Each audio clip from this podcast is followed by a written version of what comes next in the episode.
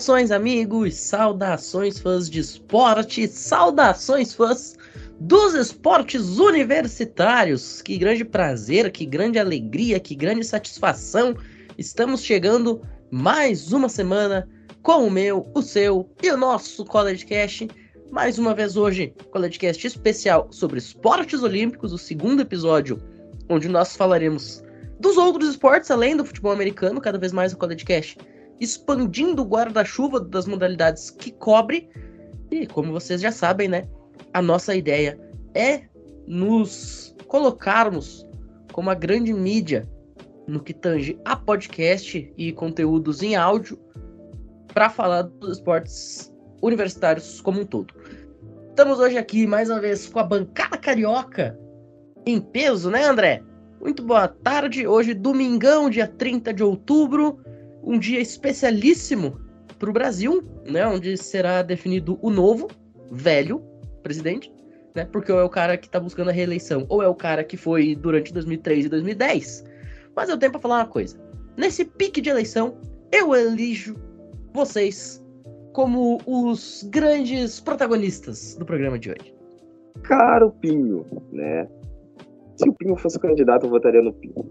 Esse cara é meramente perfeito, né? Só queria dizer isso. E o Luiz Gustavo seria o vice dele, né? Que está aqui também presente na bancada. Mas, antes de qualquer coisa, boa noite, boa tarde, bom dia, boa madrugada a todos aqueles que estão nos ouvindo e que amam o college. Não somente o college futebol, que era o nosso centro, mas agora nós também falamos sobre outras modalidades do college, né? Então, aos amantes do college, sintam-se abraçados. Hoje o programa vai estar maravilhoso. E é isso. Pim, você tem meu voto. Ah, que coisa maravilhosa. Que demonstração de carinho. Luizão, já que você é meu vice, seja muito bem-vindo à chapa do College Cast, então, designada pelo André aí. Você que não é da bancada carioca, é da bancada paulista, né? Então tá tudo certo. São os dois grandes colégios eleitorais do país, junto com Minas. Tá faltando mineiro aqui, inclusive. Mas enfim, muito boa tarde. Quase noite, né? São agora 7 horas e 23 minutos deste domingão. E seja muito bem-vindo ao College Cash mais uma vez. Obrigado, Pinho. E obrigado pela mensagem, André. E eu quero mandar uma mensagem para as pessoas que estão ouvindo esse episódio do College Cash. No nosso mandato, vocês vão poder acompanhar muitos esportes universitários. Assim que é bom. Temos também a presença de mais um membro da bancada paulista, né? Tawane Rodrigues, nossa especialista, entusiasta. Ela disse que ela não é especialista, que é apenas uma entusiasta, mas eu discordo. Nossa especialista aqui de voleibol, né? Bolsonaro prometeu que ia colocar especialistas nos ministérios quando eleito, então a gente tá colocando especialista também, né? Na nossa chapa aqui, a tal é especialista em vôlei, tá mais uma vez com a gente. Muito boa noite. Boa noite, Pinho. Boa noite aos amigos aqui da mesa, todo mundo que tá escutando esse podcast de Olímpicos. Um prazer estar aqui de novo falando sobre os esportes olímpicos da NCAA, que eu tanto gosto. E vamos lá, que hoje tem bastante conteúdo, assim, tem bastante acontecimento aí nessa última semana no torneio de voleibol da NCAA. Muito bem. Então vamos começar a falar de esportes universitários em si. E a gente abre com uma notícia, tá? Para você que gosta do basquete, a gente já falou, né? O campeonato nacional começa Aí no comecinho agora do mês de novembro, já na semana que vem, né? Salvo engano, dia 7. Mas ontem, sábado, saiu uma notícia muito legal pra gente que é brasileiro, tá? A Letícia Vasconcelos, jogadora da seleção brasileira sub-18, assinou com a Universidade de Baylor, tá? Ela vai se tornar aí uma Bear nos próximos anos, irá jogar no college basketball com o time de Baylor. A gente já falou, né, no ano passado, a Camila Cardoso se tornou a primeira campeã universitária nacional de um major sport, sendo brasileira, né, com a equipe de South Carolina. E agora a gente vai ter a Letícia Vasconcelos jogando em Baylor. Baylor que era campeã do torneio masculino de 2020. Quem sabe aí a gente não pode ter mais uma brasileira chegando ao posto mais alto do basquete universitário. Luiz, você que é o nosso especialista em basquete, que, que dá pra gente é, tecer de comentário dessa assinatura por parte aí da Letícia Vasconcelos. Você estava falando aqui em off, né, que a escola que ela jogava, que é a escola de Monte Verde, é uma das principais do high school. E ela chega muito bem cotada. Se eu não me engano, eu estava vendo que ela é quatro estrelas, eu acho. Até vou dar uma pesquisada para trazer a informação correta. Mas se eu não me engano, a Letícia chega como um atleta quatro estrelas, então, né, vai jogar numa Power 5. O que, que a gente pode esperar aí da Letícia jogando agora na principal divisão do basquete universitário? Eu acho, Pinho, que isso é uma notícia animadora para o basquete brasileiro feminino. Porque a gente, né, no já temos a Camila Cardoso, que já se destaca muito no college basketball e também já é importante para a seleção.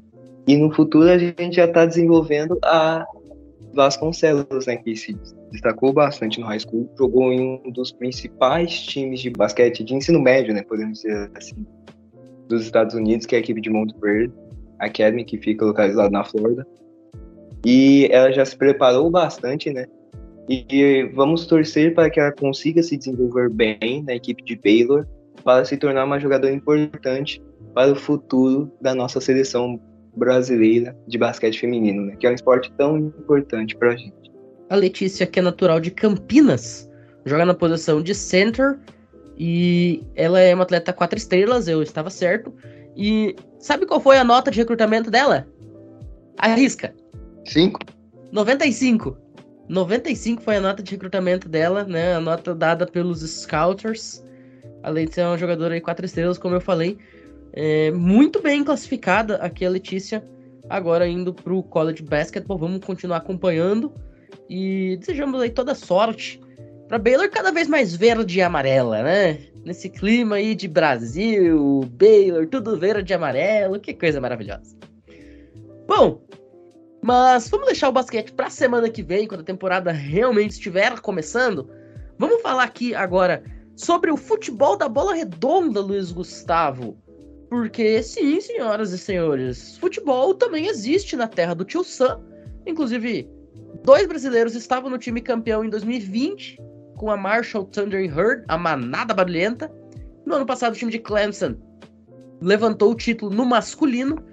E aí, o que, que, a gente pode esperar do futebol da bola redonda para esse ano? Quem são os favoritos? Qual é o sistema de disputa? Destrinche o futebol que os americanos e muitos estrangeiros estão jogando lá nos campos universitários dos Estados Unidos é um esporte que é, MLS, uma liga que está se desenvolvendo. Os americanos estão começando a ficar mais interessados no futebol da bola redonda, tanto que eles vão ter uma seleção interessante para a gente acompanhar na Copa do Mundo do Catar, que vai ser realizada esse ano, 2022. E em relação ao futebol universitário, a estrutura do torneio da NCAA é bem diferente né, do college football, porque é, no campeonato tem 64 times, porque aí tem os campeões das 32 divisões, que todas formam a divisão 1 do futebol universitário. Aí todos os campeões de conferência ganham uma vaga automática na competição, aí as outras 32 vagas são escolhidas pelo comitê. Aí tem essa divisão. E além disso, entre as 32 primeiras, né, temos o top 16 do país, que são os times que não vão jogar na primeira fase do campeonato e, tem uma semana de folga, né? E só jogam na próxima fase. Então, né, ter um desempenho importante na temporada regular e ter um bom recorde é importante para o time chegar mais preparado para o NCAA Tournament, que é um campeonato importante né, em todos os esportes universitários e é o momento que todos esperam. Nessa questão de favoritos, eu acho que eu colocaria algumas equipes que talvez a gente não está muito acostumado a ver, né, se destacando no college football, mas em outros esportes eles se destacam, como a equipe de Washington Huskies, que tanto que eles estão em primeiro lugar no ranking nacional atualmente. E além deles, eu também colocaria a equipe de Stanford. Stanford universidade de inteligentes e também consegue se destacar no futebol. E tanto que né, eles estão em quinto lugar no ranking nacional do futebol. E por causa da temporada que eles estão fazendo, né? Eu colocaria eles como um dos favoritos. Porque eu penso que elas conseguem se recuperar para terminar a temporada regular bem e conseguir ter um belo desempenho no torneio da NCAA. Eu queria mencionar só mais um fato, né? Como o Pinho já tinha mencionado antes, o futebol universitário, né, é um esporte da NCAA, né, dos Estados Unidos, mas eles têm muitos jogadores de outros países da Europa, da América do Sul, como o Pim já tinha mencionado antes, dos brasileiros que jogaram em Marshall, tem alguns jogadores da África que, que também foram nos Estados Unidos e estão praticando o college soccer também. Perfeito. Vamos acompanhar aí o que vai acontecer no futebol da bola redonda aí nos Estados Unidos, né? Cada vez ganhando mais popularidade. Inclusive, tem uns comerciais sensacionais da, da Fox sobre a Copa do Mundo lá, com Papai Noel, crianças dizendo que não querem presente, só querem que o time dos Estados Unidos ganhe a Copa. E aí, cara, simplesmente maravilhoso. Num deles, inclusive, aparece o Neymar como bonecão do posto. E eu não tô brincando, tá? O Neymar foi caracterizado como um bonecão do posto pela Fox americana. Vamos combinar um negócio cá entre nós, né? Gringo sabe fazer comercial e não é de hoje. Vamos agora passar pro vôlei. Tal, Conte-nos o que podemos esperar das próximas rodadas aí do torneio nacional e o que aconteceu nessa última semana, uma semana agitada, né? A gente teve grandes confrontos, times ranqueados altos se enfrentando, né? O que aconteceu nas quadras dos Estados Unidos afora? Bom, vou começar falando aí de alguns resultados para destacar que houveram essa semana. Primeiro, para alegria do Matheus Pinho, o upset de Wisconsin vencendo Nebraska. Lembrando que Wisconsin é a, a, quinta do ranking e Nebraska é a primeira do ranking. Aí teve esse upset que foi 3 sets a 0. Surpreendente o resultado, até porque são duas equipes bem equilibradas. E aí a gente teve um, um resultado direto não esperava, confesso que não esperava. Eu até achava que o Wisconsin podia aprontar aí, mas não dessa forma. E aí o destaque aqui para mim vai para a ponteira Sarah Franklin, de Wisconsin Badgers, que fez 21 pontos em três sets, o que é bem impressionante. Pela equipe de Nebraska, a Central Bella Ellie, que foi a maior pontuadora, ela fez 15 pontos. Mas mesmo assim, a discrepância de pontuação da Sarah Franklin para a maior pontuadora de Nebraska foi muito grande, então isso explica como o Wisconsin dominou a partida. Foi uma partida rápida, inclusive. Foi um, um, grande domínio aí de Wisconsin, que deveria, pelo menos, ter subido no ranking. Ainda não teve uma, uma atualização depois dessa vitória, mas acredito que o Wisconsin vai subir aí pelo menos uma ou duas posições. E, e Nebraska vai deixar de ser número um, vai perder aí o número um para Texas novamente. E aí daqui a pouco eu falo um pouquinho sobre o ranking. Além disso, a gente teve alguns outros upsets. A gente teve Illinois, que nem ranqueado estava, vencendo a Penn State, Nittany Lions, que está na posição 11 no ranking. Também acho que Penn State vai trocar ali de lugar, de repente, com Baylor, que Baylor fez três partidas ali melhores nessa semana do que Penn State. Talvez não, troque tanto, porque Purdue também foi um outro upset da semana.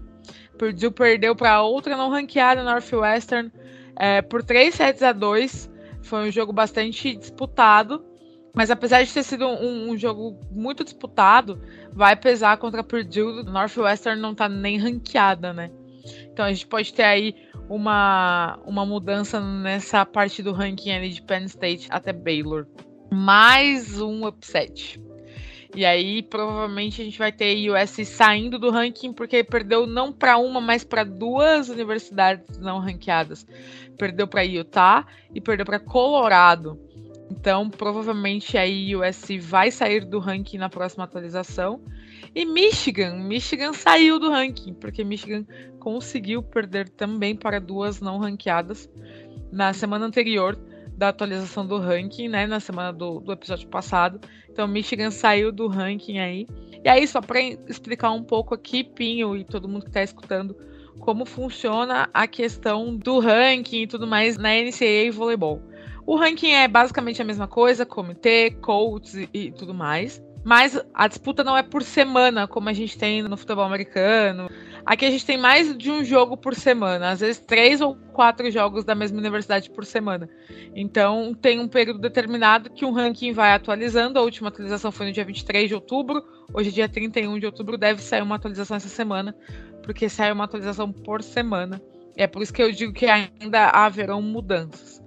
O que não deve mudar, e se mudar vai ser para melhor, é o ranking de Georgia Tech. Vocês vão me escutar falando bastante de Georgia Tech aqui, porque a gente tem uma brasileira jogando em Georgia Tech, que é a Julia Bergman, que inclusive já faz parte da seleção brasileira de vôlei feminino, mesmo sem ter jogado nenhuma partida profissional por nenhum clube.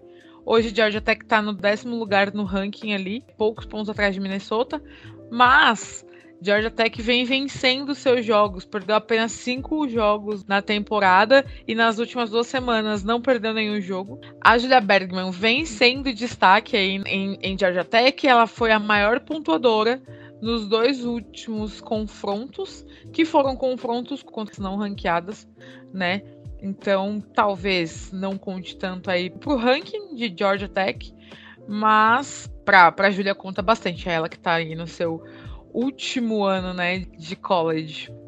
Queria comentar um pouco, antes de falar do ranking e dos próximos confrontos interessantes que a gente vai ter, que acabou de atualizar o ranking, inclusive, e Nebraska caiu para quarta colocação e Texas subiu. Falei que Baylor ia trocar de lugar ali com Penn State e foi basicamente o que aconteceu, mas Penn State caiu para 15º, Baylor foi para 11º.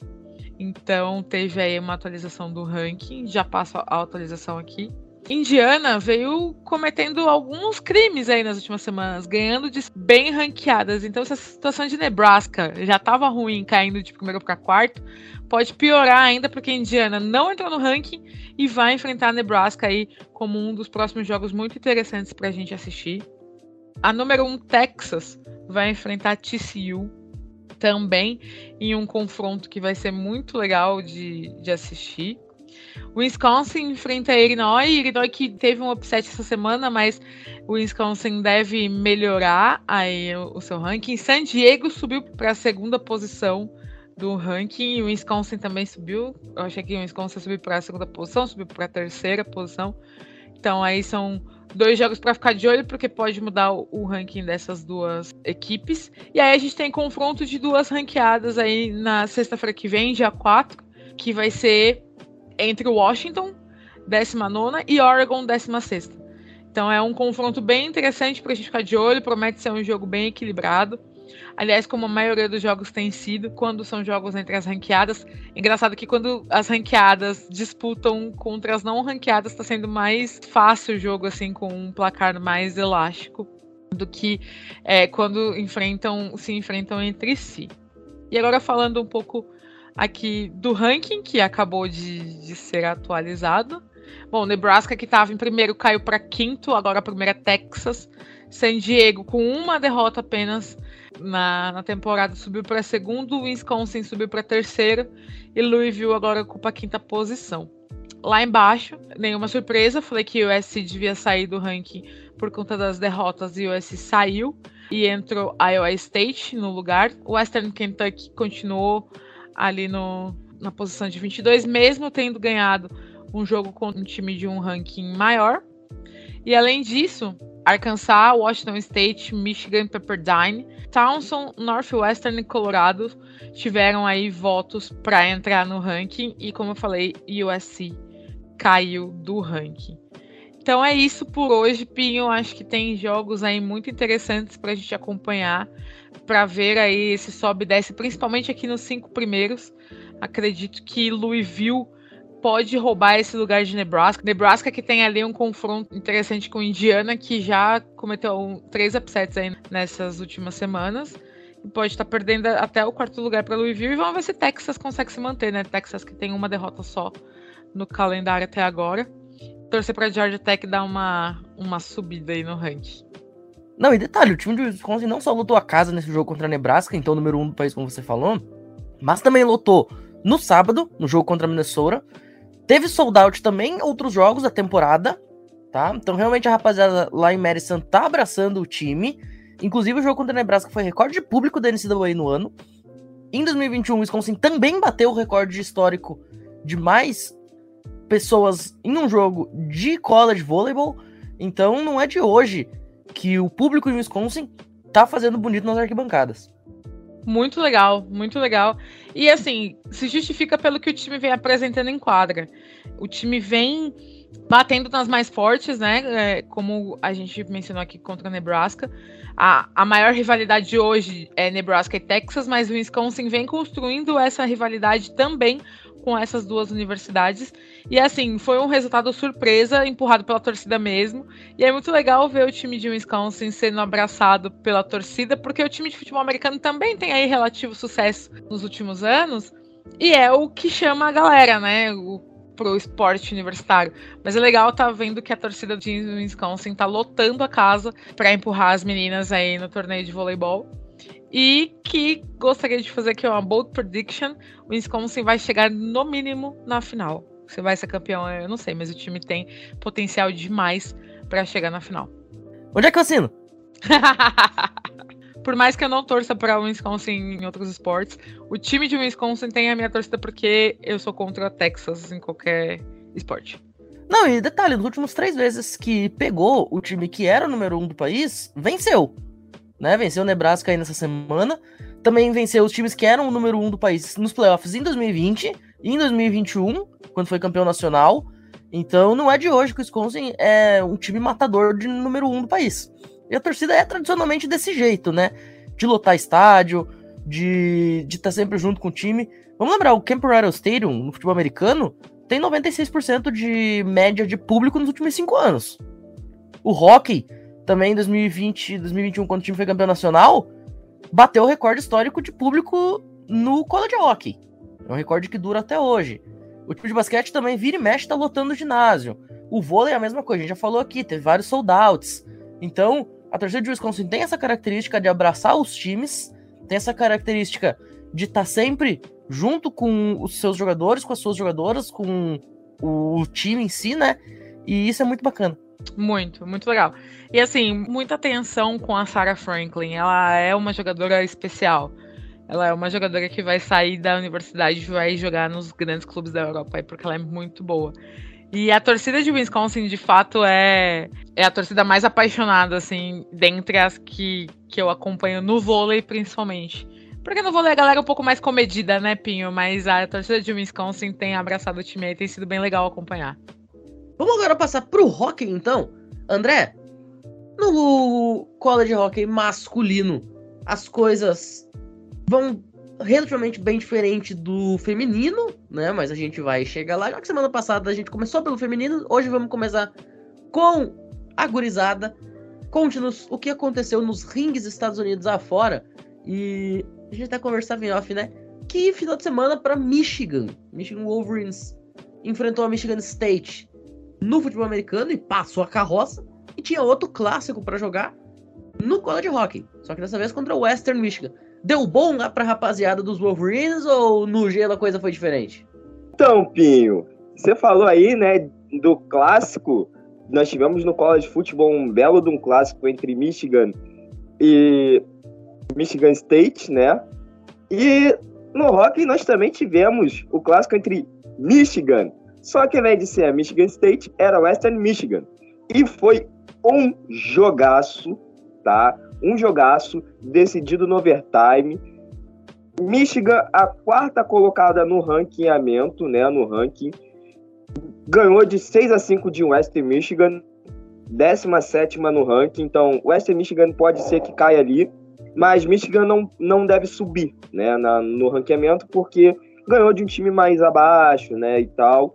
E, e aí eu também trago outros fatos curiosos, né? Ohio State Ohio State no college football, eu sempre vou dar o exemplo do college football, né? Porque é ali a minha praia.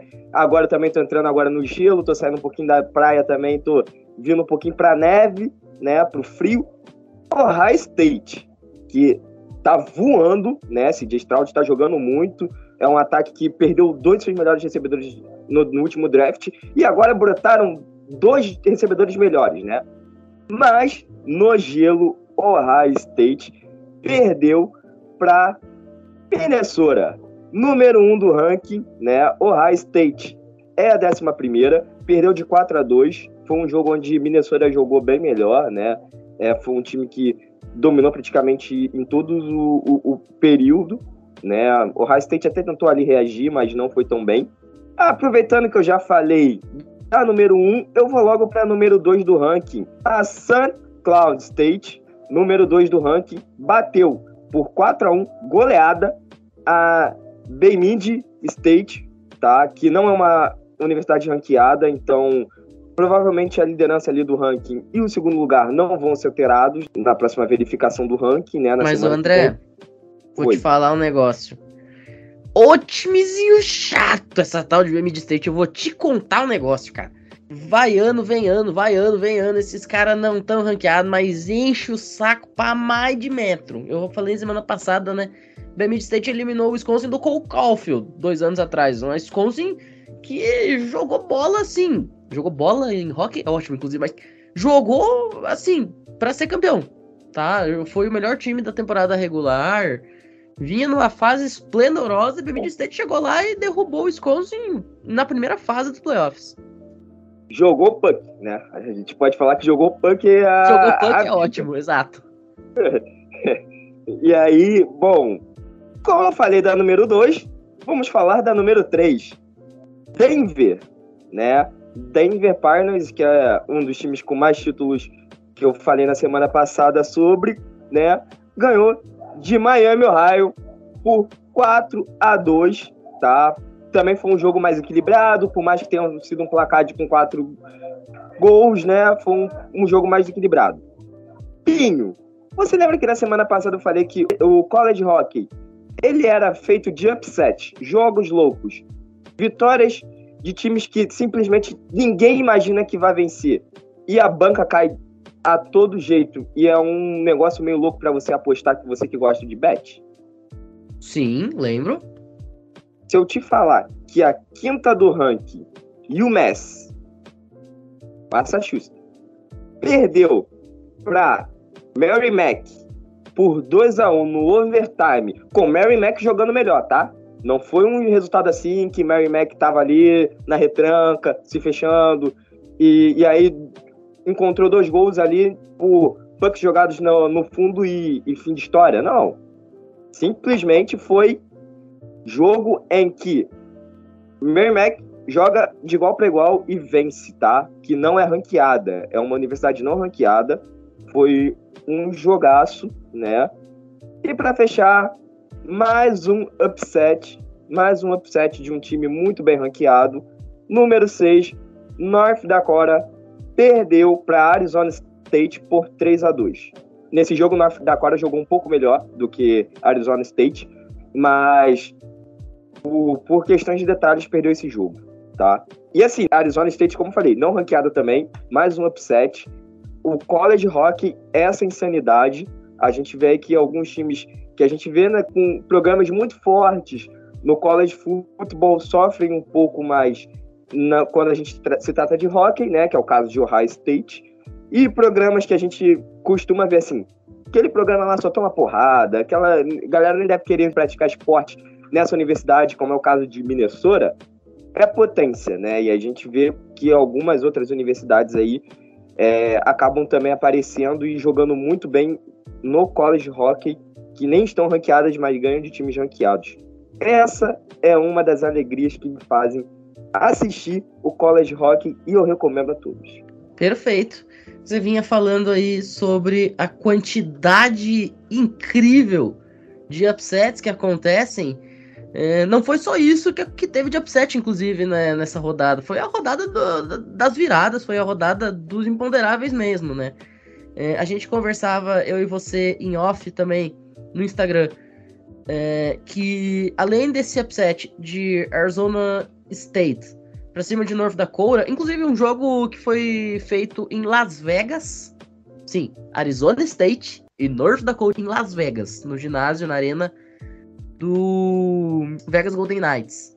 Teve também, você comentou aí, Mary Mac sobressaindo, mas, cara, Bowling Green. Bowling Green foi varrida por Minnesota State. E detalhe, ganhando o jogo. Tomou três gols em sequência. e acabou tomando essa varrida. Harvard ganhou de Princeton no clássico dos nerds, você comentou semana passada, né? Que a, a nerdola, a nerdagem rola solta no college hockey. Harvard conseguiu bater dois jogos, Princeton jogando em casa. O Fluminense do college hockey, que é Santo Tomás, né? Que saiu da terceira divisão direto para primeira. Abraço, torcedores do Flu, a gente te ama. Conseguiu um split contra Ferris State, é uma vitória para cada lado. Ainda destaques da rodada, nós tivemos esse Minnesota e Ohio State, cada um vencendo um jogo. E a minha Wisconsin Badgers tomou duas derrotas jogando em casa para Penn State. Que momento para ser torcedor de Wisconsin. Nenhum esporte masculino presta em Wisconsin ultimamente. O futebol americano é uma depressão, o hockey é outra. E assim a gente segue. Pois é. Agora vamos pro feminino, porque, meu amigo, a gente falou aqui que teve Minnesota e Ohio State jogando no masculino, teve também no feminino, tá? E num jogo, num confronto entre os dois melhores times do país. Ohio State ranqueada na primeira posição, enfrentando Minnesota, número 2. Ambas as partidas em Columbus, na casa das Buckeyes. No primeiro jogo, a defensora Nile Lightning abriu o placar para as Golden Gophers, né, apesar de jogar fora de casa. Mas no segundo tempo, o time de Ohio State conseguiu a virada, deixando o Minnesota atrás no placar pela primeira vez, inclusive na transição do segundo para o terceiro período em toda a temporada. Ainda não tinha acontecido de Minnesota entrar na terceira etapa atrás do placar. Destaque aí para a goleira Amanda Till, que estava num dia inspirado, fechou o gol de Ohio State enquanto foi possível. Mas no terceiro e último período, Taylor Hayes e Peyton Hamp foram as redes, virando o jogo para Minnesota. Faltando 9 minutos e 51 para o término da partida, o High State acabou se lançou ao ataque aí, buscando né, o empate na base da pressão. E essa pressão foi tão grande, tá? Que fez a Skylar Vetter, a goleira de Minnesota, terminar o jogo com 43 defesas. Cara, 43 saves em uma partida é surreal. E aí no final, depois de tanta essa pressão, água mole, pedra dura, tanto bate até que fura, certo? Errado. Um erro aí por parte de Ohio State acabou possibilitando que Abigail Boring marcasse o quarto gol de Minnesota desses números finais. Há um grande jogo lá em Columbus. Essa foi a primeira derrota de Ohio State na temporada e fez com que Minnesota assumisse o posto de único time invicto na WCAJ em 2022. Porém, na segunda partida, num sábado, um jogo eletrizante, digno das duas melhores equipes do país, Minnesota novamente chegou a abrir 2 a 0 com Abby Murphy e Josephine Bouven, antes da McKenna Webster diminuir. Cara, a McKenna Webster, inclusive, vale o parênteses. A McKenna Webster, ela foi campeã nacional com o Wisconsin em 2020, considerada a melhor jogadora do Frozen Four naquela oportunidade. Só que ela, inacreditavelmente e de forma até bizarra, decidiu entrar no portal de transferência depois daquela temporada. A gente que tá acostumado com o futebol americano, a gente pensa, pô, mas por que, que alguém que acabou de ser escolhida a melhor jogadora do Frozen Four. E campeão nacional vai entrar no portal de transferência. Portal de transferência é para jogador que ou não tem destaque no seu time ou que joga em time ruim, né? Bom, o que acontece é o seguinte: o Wisconsin não oferece time de hockey na grama, só de hockey no gelo. E a McKenna Webster queria jogar as duas. E o Ohio State tem as duas. Então a McKenna Webster decidiu ir jogar em Ohio State para poder ao mesmo tempo se dedicar ao hockey no gelo e ao hockey na grama. E aí ela acabou marcando aí esse gol para diminuir o placar contra a Minnesota. E ela também daria assistência para os próximos dois gols do time de Ohio State, deixando aí a McKenna Webster com três pontos nessa partida, os três pontos que o Ohio State anotou no tempo regulamentar, todos passando por ela. Uma vez indo à rede e duas vezes assistindo as companheiras. O placar de 3 a 3 levou o jogo para prorrogação. E aí Taylor Hayes mais uma vez deixou o time de Minnesota em vantagem, já na segunda metade da prorrogação, antes de Sophie Jack empatar novamente o marcador, dar números finais à partida. No shootout, vitória do time de Ohio State, com dois acertos e dois erros, contra apenas um acerto e três erros do time de Minnesota. O gol decisivo aí marcado pela Diana Buglione. Ohio State, então, atual campeão nacional, conquista essa vitória no shootout, né, garante o ponto extra, mas o saldo extremamente positivo pro time de Minnesota, né? Você vai fora de casa enfrentar o número um do país e não perde o jogo, não perde nenhuma partida, né? Leva a vitória no jogo 1 e só acaba derrotado no shootout no jogo 2. Minnesota aqui mostrando toda a força que tem. Agora, a gente não pode dizer a mesma coisa do próximo confronto que a gente vai falar aqui. Depois de tomar 15 a 1 no agregado contra o Wisconsin na semana passada, Bemidji State conseguiu nessa sexta-feira sua primeira vitória dentro da conferência, jogando fora de casa contra a Minnesota State, no confronto de duas das piores equipes da WCAJ. A Reese Hunt, considerada craque da equipe, anotou seu primeiro gol no ano, né, que acabou sendo o da vitória de 2 a 1 na última etapa, quebrando um jejum de 10 partidas sem marcar. Com esse resultado, o time de Bemidji State sai ali das últimas posições, né? Deixa Santo Tomás afundada na lanterna da WCRJ. Santo Tomás, inclusive, ainda não venceu dentro da conferência. Né? Tem uma vitória apenas na temporada. Uma campanha terrível de Santo Tomás. E Bemidji State dá uma respirada.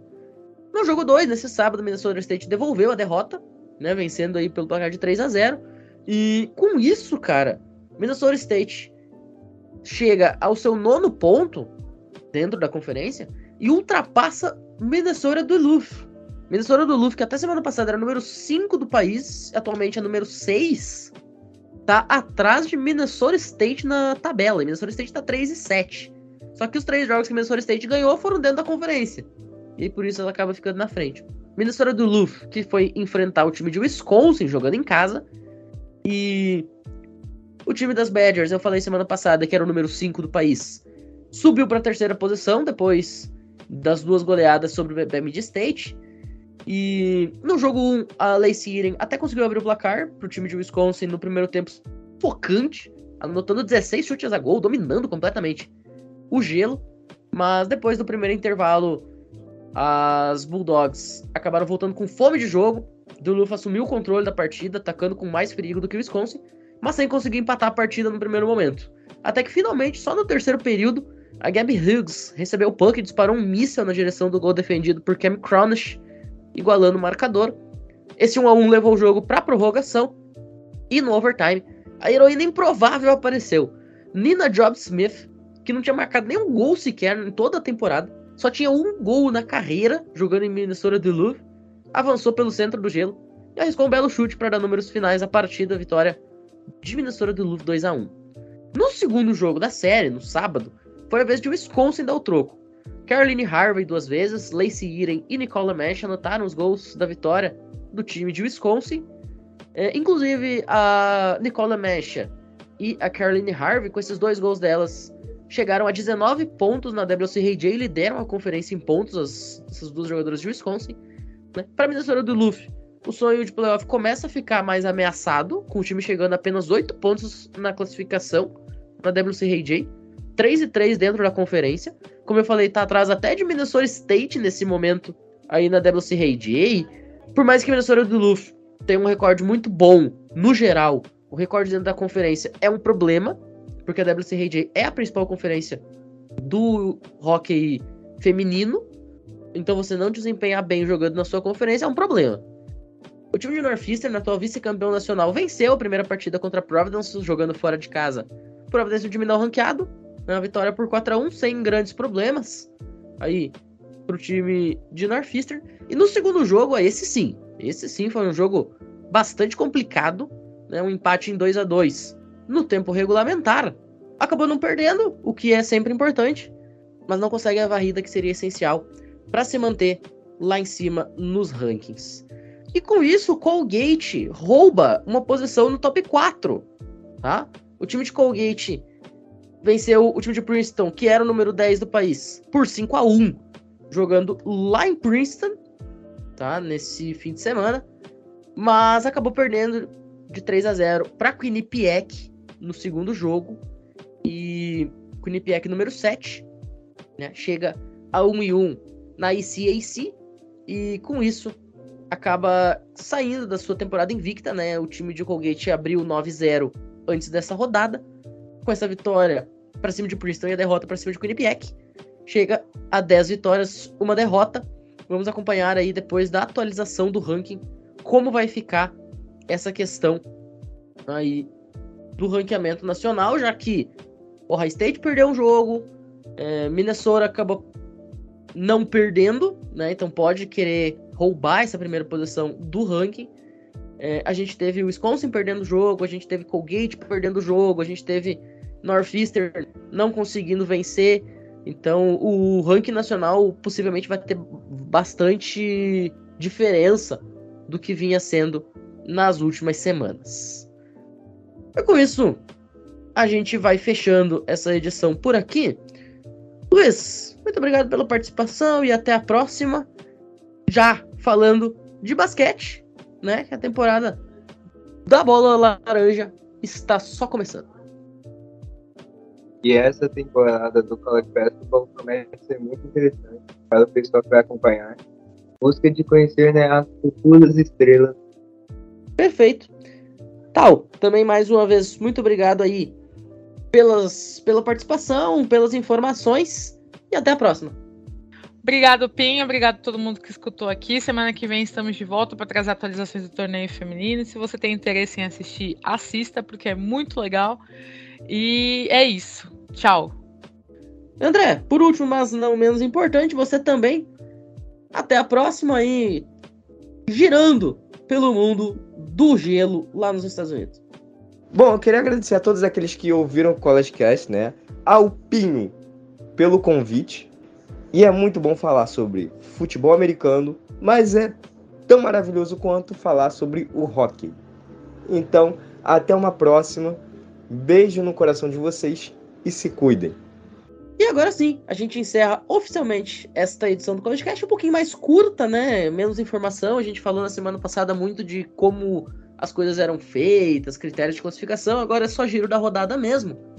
E estejam com a gente nas próximas edições, não só da série regular, né? A série do futebol americano, mas também nesse novo projeto de esportes olímpicos, ok? Para todo mundo que ouviu a gente até aqui, nosso muitíssimo obrigado e até a próxima. Valeu!